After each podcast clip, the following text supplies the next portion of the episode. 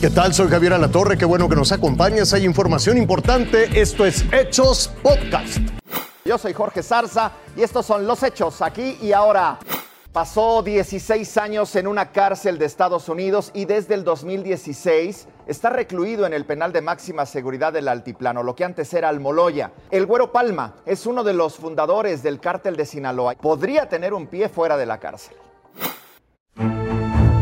Héctor Luis Palma Salazar, el Güero Palma, uno de los fundadores del cártel de Sinaloa, fue absuelto de la acusación en su contra por el delito de delincuencia organizada. Así lo dio a conocer el Juzgado Segundo de Distrito de Procesos Penales Federales del Estado de Jalisco, quien también ordenó su inmediata y absoluta libertad únicamente por el delito antes referido, aunque puede continuar recluido en caso de encontrarse a disposición de alguna otra autoridad judicial por algún otro delito.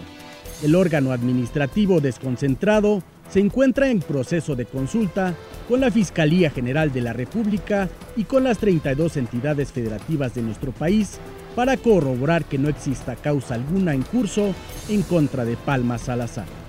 También la Secretaría de Relaciones Exteriores ha consultado al gobierno de los Estados Unidos de Norteamérica si el Departamento de Justicia de ese país no cuenta con alguna solicitud de extradición. El Güero Palma fue detenido en México en 1995. En el 2007 fue extraditado a los Estados Unidos hasta el 2016, año en que fue regresado a México y es Almoloya de Juárez, en el Estado de México, una cárcel de máxima seguridad, mejor conocida como el Altiplano, donde permanece recluido. Actualmente en la Fiscalía General de Justicia del Estado de Nayarit existe un juicio por el asesinato de dos policías cometido en 1995 y que aún está en proceso. Le corresponde a la misma dependencia notificarlo al penal. Y esta sería la principal razón por la cual podría permanecer en prisión. Oscar Mendoza, Azteca Noticias. Está confirmado, Evelyn Salgado es la nueva candidata de Morena para la gubernatura de Guerrero. Evelyn Salgado es hija de Félix Salgado Macedonio, a quien en días pasados el INE retiró el registro como candidato al incumplir un tema de fiscalización en su campaña. Evelyn Salgado es la candidata de Guerrero. Donde también están de estreno es en Michoacán. Allá el diputado local con licencia Alfredo Ramírez se registró como candidato de la coalición Juntos Haremos Historia a la gubernatura del estado. El que fuera aspirante al cargo, Raúl Morón, a quien también bajó el INE hace algunos días, aseguró que no guarda rencor a nadie porque la candidatura dice no es un proyecto personal.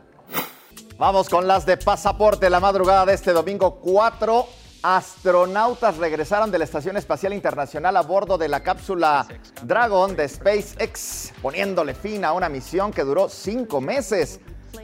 Ahí están con éxito frente a las costas de Florida en Estados Unidos. La tripulación fue trasladada a las instalaciones de la NASA allá en Houston luego de su exitoso regreso. Una mujer que caminaba por Valparaíso se salvó de milagro esto luego de que casi es atropellada por un camión, el cual terminó impactado en un negocio. Uno de los conductores del automotor acababa de perder el control luego de un accidente en la carretera. A pesar del susto, todos los daños que se han registrado ahí fueron eso, daños. La persona está sana y salva.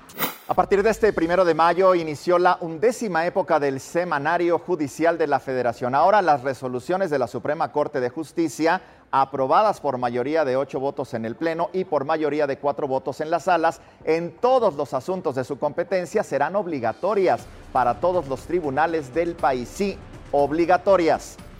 Fue detenido Freddy Jesús, jugador de fútbol de los Venados de Yucatán. Se le acusa del delito de violación. Es hermano de Henry Martín, el delantero del Club América. La Fiscalía Capitalina ha informado que la víctima denunció que la agredió de manera sexual después de una reunión el 25 de diciembre del 2020. El gobierno de la Ciudad de México ha informado aplicará la segunda dosis de la vacuna Sputnik en las alcaldías Tlalpan e Iztapalapa para personas de 60 años y más. Apellido paterno que inicien con A, B y C les toca el 3 de mayo. De la letra D a la G el 4 de mayo. De la H a la M el día 5. De la N a la R el 6 de mayo. Y finalmente de la S a la Z y los rezagados el 7 de mayo. Hay que consultar en qué sede le toca. Te invito a que siga con nosotros mañana con detalles de más información que justo ahora está en desarrollo.